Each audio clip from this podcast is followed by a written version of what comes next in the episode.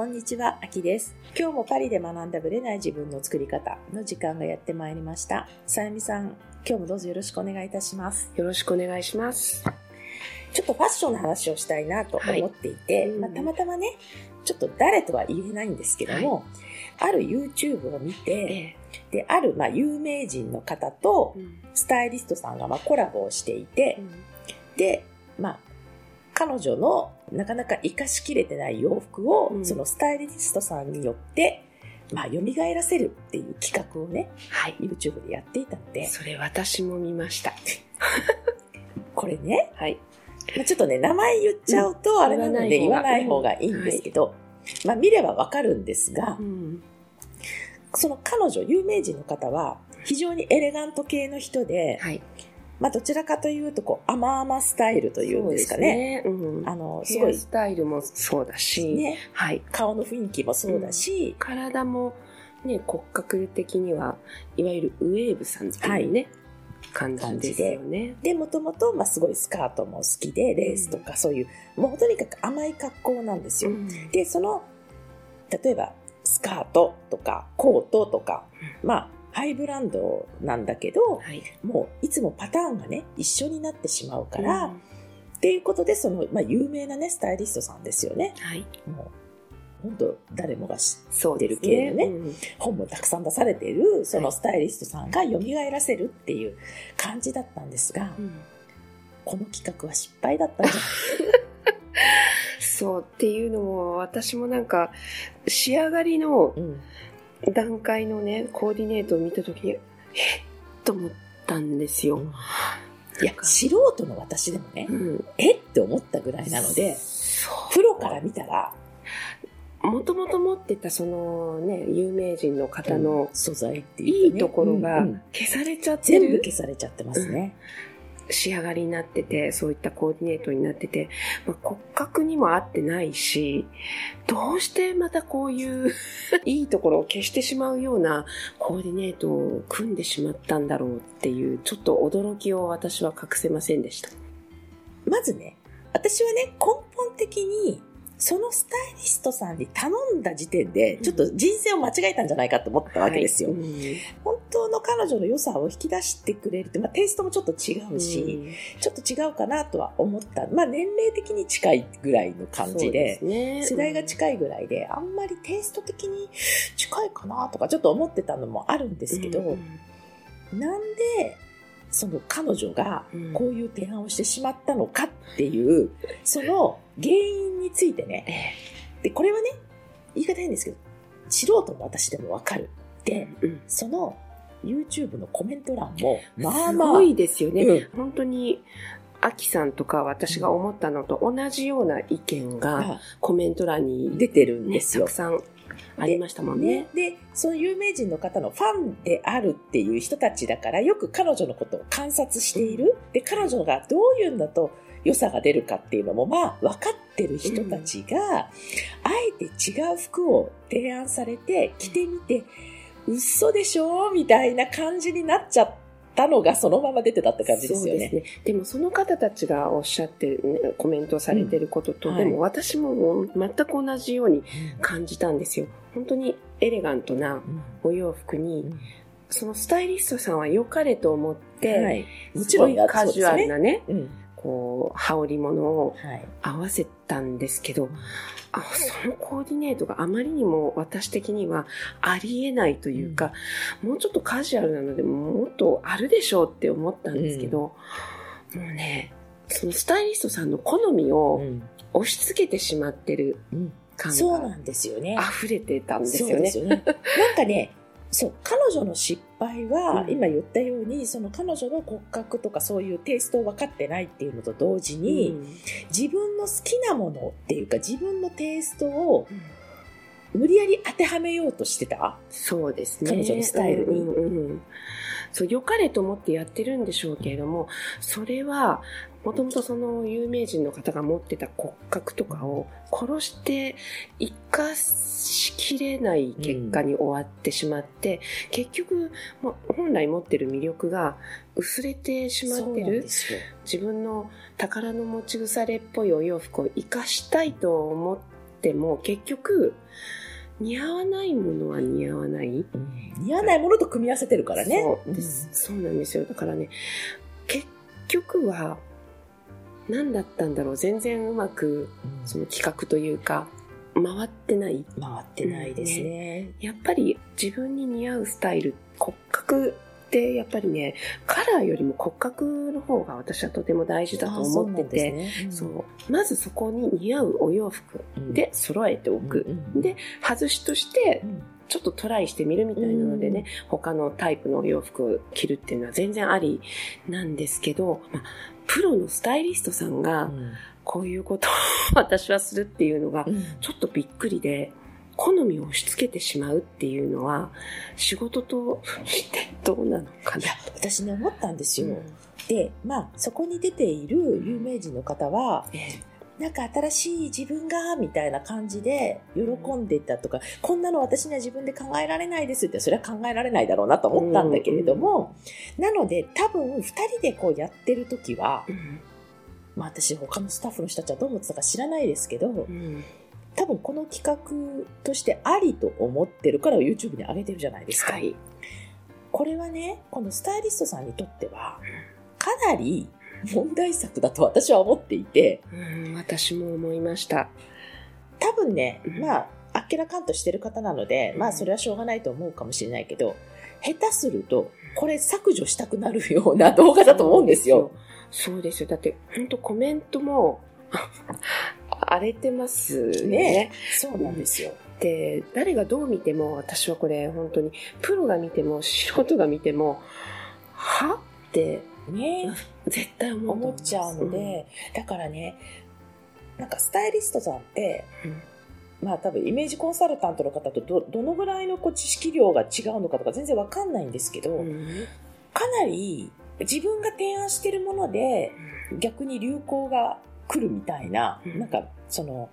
一般消費者が合わせてくるみたいな感じに慣れちゃってるから、うん。あんまり一人一人の顧客を見るとかそういう感じじゃないのかなとか思ってかもしれないです。なんかトレンド優先みたいな感じで、すね。今おすすめのものをどうしても着せてみるみたいなところがメインになってしまってて、おそらく。で、そのお客様うのん生まれ持ったそのボディをね、タイプとかね。そうそれを活うんかすコーディネートっていうのは二の次になっちゃってるのかなっていう、ね、と思うんですよ。だか感ら、そう考えると、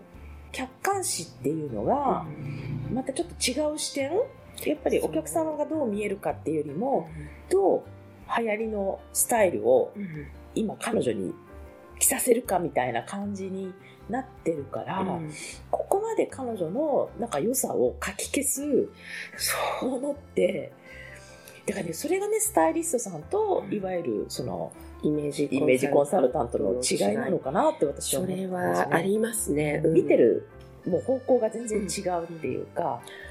トレンドメインにしていくのか、各人にね、似合うものを提案するのか、そこは違いますね。それを両方が合わさるとベストなんですよね。そうなんですよね、うん。どっちかだけに偏っててもいけないとは思うんですけれども、まあでも、ここまで、なんていうのかな、ある意味私はこう問題意識を持たせてくれる動画だった衝撃衝撃でしょ？衝撃の動画ですよね。このね、問い合わせを見たとき最初、あ、え、どんな感じだろうって結構めちゃめちゃ興味を持って見て、うん見なくてもよかったかなって思ってしまった、ええ。なんか動画もなかなか珍しいんですけど、そうですね。なんか入ってたパンツの形とかも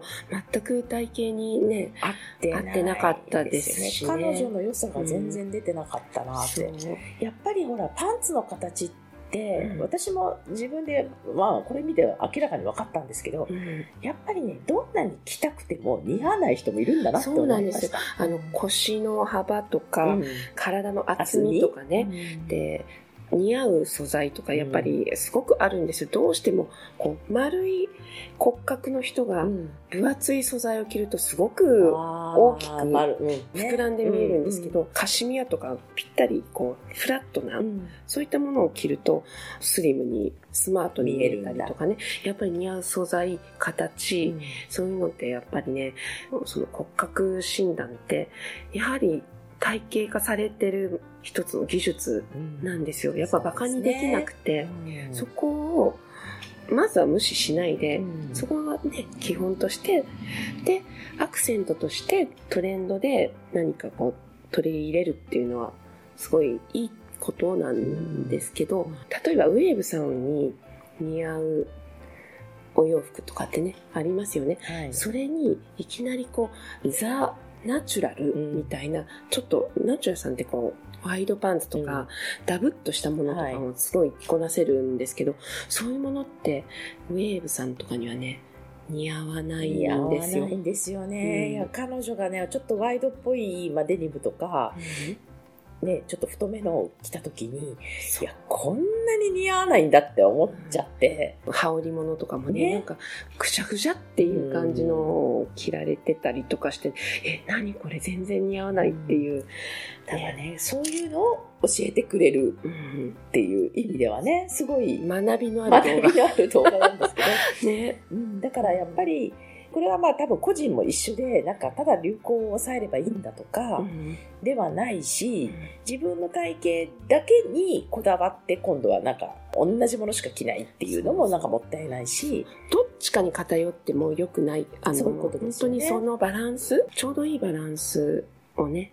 見つけて、うん、そこでおしゃれを楽しむっていうのがとても大事じゃないかなとうん、思いますね。ねうん、はい、もうなんかね、この動画が何かって言ってこうみんなに見てほしいんですけど、言えないことがちょっと残念なんですが、はい、まあこっそり聞いてもらえればと思います。はい、それでは本編スタートです。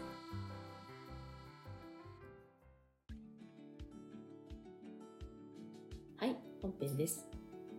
今回は1年を振り返ってみて、願望実現に関してずっと喋ってきたことも含めてまあ、新しいね、ご提案をしたいなと。プレゼントもありますので、ぜひ最後まで聞いてください。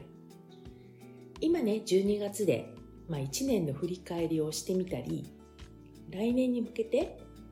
次のことを考えていらっしゃる方も多いんじゃないかなと思います。でやっぱりね、この時期って結構大変だと思うんですけれども、忙しくてね。でも、この時期すごく大事になってきます。早くね、リセットして新しいことをスタートしたいという方もいらっしゃるかと思うんですけども、今一度ね、自分のこの1年を振り返ってみる。これもすごく大切じゃないかなと思います。で、実はですね、今まで私ずっとライブをね、まあ、2年以上やってきたわけなんですけども、Facebook グループがね、ソワメムサロンっていう名前でやってました。このね、ソワメムっていうのはどういう意味かというと、耳慣れない言葉だと思うんですけども、フランス語でソワメムっていう意味が自分自身であるっていうことなんですね。で、まあ、これをね、取り入れて日本語風にソワメムと言ってきたわけなんですけども、まあ、正直ね、名前覚えてもらえないんですよ。そら豆とかね、そらメムとかね、なんかいろんな、なんかね、そわメムって言ってくださる方があんまりなかなかいないっていうこともあってね、まあ、それと同時に2年間やってきたということもあったので、新しい形でね、ちょっとリニューアルオープンを先週しました。で、それがですね、パリ式願望実現ラボというグループです。まあ、これ自体はね、名前は変わりましたけども、やってることも基本的にはね、私のライブを通してマインドのこととか、そういうことをお話ししていきたいんですけども、まあ、リニューアルの形として、ちょっと新しい試みをやっていこうと思っています。で、その試みとは何かというとね、まあ、パリ式願望実現ラボっていうこのラボっていう意味も含まれてるんですけども一緒にねワークをやっていこうと願望実現に関していろんな実験をやっていこうと私自身もいろんなね、まあ、マインドをね喋ってる人間ですから自分自身がやっぱそれをね実際に行動してみて分かることとかそういうのを伝えていくためにもね毎日が実験なんですよ。だけれども、まあ、この願望実現に関しても、よかったらぜひね、みんなで一緒にワークをやってきませんかというスタイルです。で、実際に何をやるかというと、みんなで一緒にワークをやるっていうことなんですけども、どういうワークをやるかというと、願望実現のためのね、まあその願望をきちんと書いてみる、願望と向き合ってみるっていうワークです。で、これね、正直、まあノートをやってらっしゃる方とか、一人でできるようやってますっていう方もいらっしゃるとは思うんですけども、もちろんその方はそのまま続けてもらっていいんですけども、まあグループでやる。で、グループの中で、まあ、シェアをする。そうすると、みんなのエネルギーがね、集まってシェアし合うことで、気持ちがね、かなり変わってくるんですよ。これは、せっかくなので、グループにいることの意味を体感してもらいたいので、一斉にやっていきたいと思ってます。で、実はこの配信日の夜からスタートするんですけども、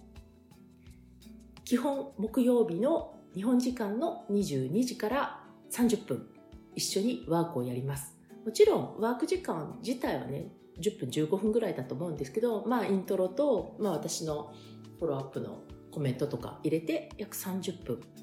で、特にノートが書けないとかね、願望が書けないとか、そういう方はここに来れば週1は書けるっていうタイミングですので、ぜひライブで参加してほしいんですね。これは一応ライブで参加した方が効果が高いように設定しているんですね。もちろんね、時差もありますし、アーカイブで見る方いらっしゃると思います。それでも全然もちろん構わないんですけど、ライブで参加してくれたエネルギーがそのままアーカイブにもなりますので、なるべくライブに参加していただきたい。と同時に、まあ、ライブで参加してくれた人のみの、まあ、特典っていうかね、プレゼントっていうものを考えてます。まあ、その辺もね、実は、その前のね、ライブで、簡単な説明会みたいなのをやってますので、まあ、そちらの方を詳しく聞いていただきたいんですけども、こちらの Facebook グループは、そのパリ式願望実現ラボでのみしかワークのライブはやりません。いつもね、ライブは私自身はね、まあ、広くどっからでもアクセスできるようにということで、Facebook グループと Facebook ページと YouTube、それからインスタでやっているんですけれども、このワークに関しては、クローズドな場所でやりたいんですね。まあ、なんたって、やっぱり自分の願望のことを話したりするし、そういうのをシェアし合えるグループっていうのは、ある程度クローズドの方が皆さんやりやすいところもありますので、それはこの願望、パリ式願望実現ラボのグループのみで行います。なので、このためにね、Facebook を登録してくださる方もいらっしゃると思うんですけども、ぜひぜひ参加していただきたいと思います。みんなでやることの意味とかね、逆にパワーとか、そういうのを体感していただけたらなと思います。私自身もね、9月かな、7日間のチャレンジっていうのをやったんですけど、ノート術のね。この時にグループでやることのパワーの凄さをやっぱ体感したんですね。もともと知ってたんですけど、ノート術でやったことがなかったので、まあやってたんですけど、まあちょっと違う形だったので、でも7日間一緒にやるっていうのは結構私も初めてでチャレンジングだったんですけど、思った以上のパワーを感じました。で、やっぱりすごく積極的に参加してる方のコメントが日々変わっていくのを感じたんですね。でそうなると日々のアウトプットも変わってくるってことは思考がかなり変わってるはずなんですよ。でその部分をねこのワークの中で体験していただきたいんですね。週1かもしれないんですけどでも必ず変わってきます。なのでぜひこの Facebook グループの方ね、概要欄に貼ってますので、よかったらこちらの方から参加してください。これを聞いた直後に間に合う方もいるかもしれないし、最初の日はね、アーカイブになっちゃうかもしれないんですけども、まあ、でも木曜日、日本時間の22時、まあ、基本的にね、この時間帯でやりつもりですので、よかったらぜひ来ていただきたいと思います。そしてね、今回のこちらのね、パリ式願望実現ラボに参加してくださった方のために、まあ、リニューアル特典として、ノート術の教科書っていうのをプレゼントしたいと思います。20ページちょっとの教科書なんですけれども、願望の叶え方っていうところでね、願望実現の秘密であるとか、願望実現をリアルに体験するためのま解決法であるとか、願望実現とノートの関係性であるとか、もしかしたら、まあ、私が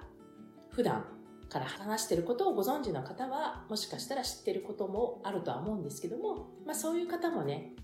まとまってる形として復習になりますので、よかったら、ぜひこちらも手に入れてください。まあ、こちらを手に入れるリンクも貼っておきますので、よかったらこちらの方から参加していただきたいと思います。まあ、こんな風にね、私もバージョンアップして、さらにね、皆さんの願望実現をより加速できるようなことを提案し、まあ、一緒にね、ステージを上げていきたいと思ってますので、よかったらぜひぜひ参加していただきたいと思います。で、もちろんね、来年に向けて私ももういろいろ考えてますので、よかったらまあ、このポッドキャストはもちろんなんですけども、このグループの方で私のことをフォローしていただけると最新情報がわかるんじゃないかなと思います。ということで、ぜひまたそちらのワークの方でね、お会いできることを楽しみにしています。で、またね、やってみて、ラボですからね、やってみてわかることがいっぱいあると思うんですよ。で、私もその中で改良、改良、改良っていう感じでやっていこうと思ってますので、まあ、やってみた実感であるとかね、みんなの成果であるとか、そういったことも含めて、またこちらでね、お話もしていきたいなと思います。それではまた次回お会いしましょう。ありがとうございました。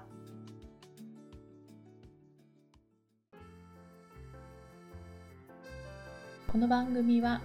毎週日本時間の木曜日の夜に配信されています。配信場所は iTunes のポッドキャスト Google Podcast、Amazon Music、Spotify などから聞くことができます。YouTube も時間差はありますが、アップされています。iTunes のポッドキャストは登録ボタンを押していただくと自動的に新しい回が配信されます。また、週2回 Facebook とインスタでライブを行っています。ポッドキャストとはまた違う視点でマインドについて願望を叶えることについてお伝えしていますので、ぜひよかったらこちらも参加してください。アーカイブは期間限定で見れますので、詳しくはパリプロジェクトのホームページをご覧ください。パリプロジェクトで検索していただければすぐに見つかります。また次回お会いしましょう。